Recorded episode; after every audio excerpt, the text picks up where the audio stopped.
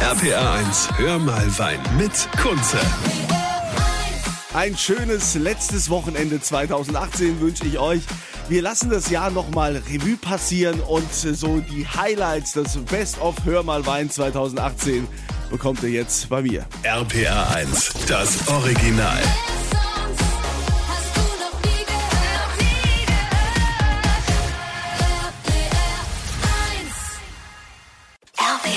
RPR 1. RPA 1, hör mal Wein mit Kunze. Willkommen am Samstag, willkommen am letzten Wochenende 2018. Hier ist Hör mal Wein mit dem Best of. Und äh, ja, es gab ja jede Menge Ereignisse in diesem Jahr. Zum Beispiel haben wir eine neue deutsche Weinkönigin aus Württemberg. Und sie war ja super sympathisch, kam ja sofort. Ihr erster Amtsbesuch im neuen Amt war hier bei uns in der RPR1 Sendezentrale bei mir bei Hör mal Wein und ähm, hat mich besucht, äh, Caroline Klöckner. Und die Caroline Klöckner, die hat ja auch bestimmte Vorlieben, was es so den Wein angeht. Da muss ich tatsächlich sagen, ich bin so ein Mensch. Ich finde, es gibt immer irgendeinen Anlass, wo man gerne einen anderen Wein trinken kann. Also sei es jetzt, wir ähm, sind im Hochsommer, dann hey, klasse, ich greife zum Riesling, der vielleicht Kabinett ausgebaut ist. Dann kommt aber vielleicht dann so eher die Herbstjahreszeit, wo man dann doch eher dann zu den Rotweinen übergeht. Und dementsprechend bin ich da ein sehr experimentierfreudiger Mensch, der gerne viel Neues ausprobiert. Aber schaffst du das? Also ich meine, gut, man hat es ja, hat's ja gesehen, auch im, im, im Fernsehen. Wie machst du das, dass du genau rausschmeckst, welche Rebsorte das jetzt ist? Ist das jahrelanges Training? Ist das eine gewisse Begabung? Ich denke, zum einen gibt es bestimmt die ein oder anderen Menschen, die einen ausgeprägten Geruchs- und Geschmackssinn haben. Aber ganz klar ist Training, denke ich, ein ganz, ganz wichtiger Faktor dabei, um da einfach Unterschiede festzustellen und was die eine Rebsorte von der anderen abhebt oder ausmacht. Was ist denn so die Rebsorte, die am schwierigsten rauszuschmecken ist? Ja, ich würde mal sagen, äh, der ein oder andere, der die Wahl mitgesehen hat, ich lag ja mit Müller-Thurgau ein bisschen falsch. Dementsprechend würde ich sagen, ist vielleicht der Müller-Thurgau. Aber ähm, es kommt ganz auf die Ausbauweise drauf an. Wie ist der Wein gekeltert worden? Mit welchem Verfahren hat man gearbeitet? Je nachdem, denke ich, hat da jeder so seinen ganz speziellen eigenen Schwierigkeitsgrad. Also, liebe Caroline Klöckner, unsere neue deutsche Weinkönigin, ich wünsche dir viel Erfolg. Also, ich glaube, mit dir haben wir so eine tolle Repräsentantin. Wenn du dein Lächeln nicht verlierst, ja, und auch das eine Jahr super durchziehst, dann kann für den deutschen Wein nichts Besseres passieren, als dass du uns repräsentierst. Alles Gute für deine Amtszeit. Dankeschön. RPR 1. RPA 1, hör mal Wein mit Kunze.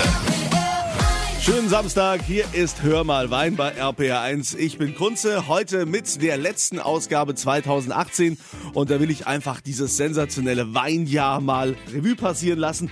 Wir hatten ja sensationelle Events, äh, ganz äh, tolle Winzer, Neuentdeckungen und ein absolutes Highlight im Sommer war das Abendmahl in Weinberg. Das äh, war dann in der Nähe von Weisenheim in der Pfalz und da haben wir also mitten in den Weinbergen einen riesen Tisch aufgebaut und es gab Wein von Winzer Lukas Kraus und Brot von den Brotpuristen in Speyer und ähm, hier nochmal ein kleiner Ausschnitt, als es dann ans Dessert ging. Die Liebfraumilch. Liebfrauenmilch. Gut, das musst du uns natürlich jetzt erklären. Ich meine, Milch und Wein, wie kommt das jetzt zusammen? Woher kommt der Name? Liebfraumilch ähm, kommt äh, ursprünglich aus Worms, aus einem äh, Weinberg, der hinter der Stiftskirche liegt. Und äh, da Worms äh, vor ein paar hundert Jahren Reichsstadt war, für, wo wurden Reichstage abgehalten, Pilgerstätte, kamen die Leute dahin, haben diesen Wein getrunken und der muss wohl so gut gewesen sein wie die Milch der lieben Frau. Ja, und wie kommt denn jetzt die Liebfrauenmilch aus Worms hier nach Lamsheim? Ja, ähm, der, der Name wird dann, äh, oder das ähm, ist mittlerweile im deutschen Weingesetz geregelt. Liebfraumilch darf in der Pfalz, dem Rheingau, Rheinhessen, Mosel und Nahe gefüllt werden und äh, muss eine Cuvée sein oder kann eine Cuvée sein aus äh, fünf verschiedenen Rebsorten und muss mindestens ähm, 18 Gramm Restzucker haben. Das ist so die Besonderheit an der Liebfrauenmilch. Oh, ich sehe, so langsam kommen hier auch die Schnaken hier im Weinberg. Ne? Also man, man merkt das schon, wir sitzen hier also im Freien. Übrigens, tolle Bilder könnt ihr sehen auf meiner Kunze Facebook-Seite. Da gibt's dann auch ein sensationelles Video von diesem Abend, damit ihr euch mal vorstellen könnt, wie wir hier sitzen mit den zwölf Jüngerinnen und Jüngern. So, Liebfrauenmilch, äh, die trinken wir jetzt. Und dazu gibt's wieder ein leckeres Brot äh, von Sebastian Deuvel von den Speyerer Brotpuristen. Sebastian, was haben wir zu dieser leckeren Liebfrauenmilch? Zur Liebfrauenmilch gibt es jetzt ein Weizen-Sauerteigbrot mit einer schönen, kräftig gebackenen Kruste und dazu eine selbstgemachte Himbeermarmelade, weil das Weizen-Sauerteigbrot ist leicht säuerlich, das, das kitzelt so ein bisschen am Gaumen und dazu diese süße Marmelade ist einfach ja ideal und dazu den leicht süßen Wein, also ja, das süße Säurespiel passt einfach perfekt jetzt hier, um den Abend ausklingen zu lassen. Also, dann machen wir das wie den ganzen Abend schon. Ihr hebt die Gläser. Erhebet die Gläser. Zum RPR 1, hör mal Wein mit Kunze. Es ist Samstag, der letzte Samstag 2018. Hör mal Wein hier bei RPR1. Ich bin Kunze und lass heute das Jahr mit euch nochmal gemeinsam, ja, nochmal Revue passieren. Es gab ja auch äh, jede Menge Events, die wir gemacht haben in diesem Jahr, auch mit euch, mit den RPR1-Hörern, zum Beispiel in, an der Mosel im Reiler Hof mit dem Ausnahmewinzer aus Leiven, Nick Weiß. Und dabei war auch einer der berühmtesten und bekanntesten Weinblogger und Weininfluencer, Björn Bittner heißt er. Und äh, der war bei der Party dabei und restlos begeistert. Es war ein sensationeller Abend. Ich kenne Nick jetzt seit der ersten Stunde meiner Weinkarriere und ähm, mit ihm hast du immer Bock, mit dir hat man richtig Bock. Wir haben geile Weine, wir haben einen geilen Abend, wir haben lecker Essen. Es macht sehr viel Spaß. Es gibt ja jetzt eine Wildkraftbrühe. Dazu hast du einen speziellen Wein ausgesucht. Was hast du dir gedacht? Wir haben einen 2016er Wiltinger Alte Reben im Glas. Wiltingen ist eine der wichtigsten oder vielleicht die wichtigste Weinbaugemeinde an der Saar im Sinne der Rebfläche und der Anzahl der Einzellagen, die es dort gibt. Äh, alte Reben hier will heißen, dass die ältesten Reben von äh, 1905 sind, der ersten Pflanzung. Das heißt, wir haben hier 113 Jahre alte Reben im Glas, also nicht im Glas, sondern im Weinberg steht und die, der Wein ist von diesen Reben. Alte Reben wurzeln tief, bringen ein bisschen weniger Ertrag und äh, natürlich ist auch in der Zwischenzeit immer mal wieder eine Rebe gestorben, die durch eine junge Rebe ersetzt wurde. Das, hat, das heißt, man hat alles Rieslingreben, aber sehr unterschiedliche äh, Reben von unterschiedlicher Herkunft. Und das schafft Komplexität. Ja? Also der Computerspezialist würde sagen, ein hochau wir haben einen hochauflösenden Computerbildschirm, haben wir ein hochauflösendes Aromenspektrum hier. Das ist was ganz Besonderes. Und dieser Wein wächst auf rotem Schiefer. Das heißt, er hat eine besonders würzige, kräutrige Note. Sehr schön. Wein darf nicht einfach nur nach ein paar Fruchtnötchen schmecken, sondern Wein muss neben Fruchtnoten auch andere kräutrige, blumige, würzige, vielleicht auch ein bisschen erdige Noten haben. Das haben wir hier. Also er hat äh, wirklich Unterhaltungspotenzial ohne Ende. Also Unterhaltung haben wir hier auf jeden Fall an diesem sensationellen Tag hier im Reiler Hof an der Mosel. Das Video findet ihr übrigens auf meiner Kunst- und Facebook-Seite oder auf rpr1.de. RPR 1, hör mal Wein mit Kunze. Einen schönen Samstagvormittag. Hier ist RPR1. Hör mal Wein mit Kunze. Die letzte Ausgabe im Jahr 2018. Und wir fassen einfach nochmal alle Highlights zusammen. Ich habe äh, schon erzählt von den vielen Partys, die wir dieses Jahr gemacht haben, wo wir mitten im Weinberg das Abendmahl abgehalten haben. Es gibt ja jede Menge Videos auf meiner Kunze Facebook-Seite. Ich habe auch ganz viel Wein verschenkt.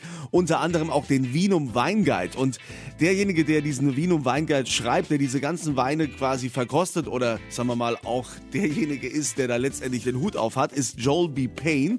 Und mit dem habe ich mich unterhalten über das Trinkverhalten mittlerweile in Deutschland. Und es ist sehr interessant, was da rausgekommen ist. Äh, mehr weiß oder mehr rot? Äh, Joel B. Payne hat es uns erzählt. Zweifelsohne wird mehr Rotwein in Deutschland getrunken heute als vor 30 oder 40 Jahren. Aber das ist übrigens nicht nur in Deutschland der Fall, auch in Bordeaux, wo wir nur über Rotwein denken, äh, wird vor Ort mehrer Weißwein traditionell getrunken. Okay. Äh, das hat sich äh, im Jahr über die letzten 25 Jahren ein bisschen Richtung Rot äh, sich gewandelt. Ich spüre aber allmählich äh, einen gewissen Widerstand. Aber ich glaube, wir haben inzwischen so ein relativ ausgewogenes Verhältnis. Wenn ich sehe, über 25 Jahre zum Beispiel ist die Anbaufläche von Spätburgunder und das ist zweifelsohne das Beste, was die Deutschen hier als Rotwein auf die Flasche bringen. Deutschland ist inzwischen hinter Frankreich eine von den größten Spätburgunder-Produzenten der Welt. Wow. Also das ist ja mal eine Info, das hätte ich jetzt nicht gedacht. Deutschland nach den Franzosen? Je nachdem, wie man es hochrechnet, aber Deutschland erzeugt mehr Spätburgunder als zum Beispiel Kalifornien. Sogar die Franzosen im Burgund haben es begriffen. Äh, und es gibt einen regen Austausch zwischen den guten Erzeugern. Und Deutschland ist vielleicht das einzige Land der Welt, wo man vielleicht in einer Blindverkostung einen deutschen Spätburgunder für einen echten Burgunder halten konnte. Aha, also Joel B. Payne vom Vinum Weinguide. Das war also auch äh, super interessant, sich mit diesem Mann mal zu unterhalten, der ja schon in seinem Leben, was weiß ich, hunderttausende Weine probiert hat. Ja, das war's auch schon für 2018 mit Hör mal Wein hier bei RPR1. Ich bin Kunze, wünsche euch ein tolles Silvester, einen guten Rutsch ins neue Jahr und hoffe, wir sehen uns alle gesund wieder dann im Jahr 2019.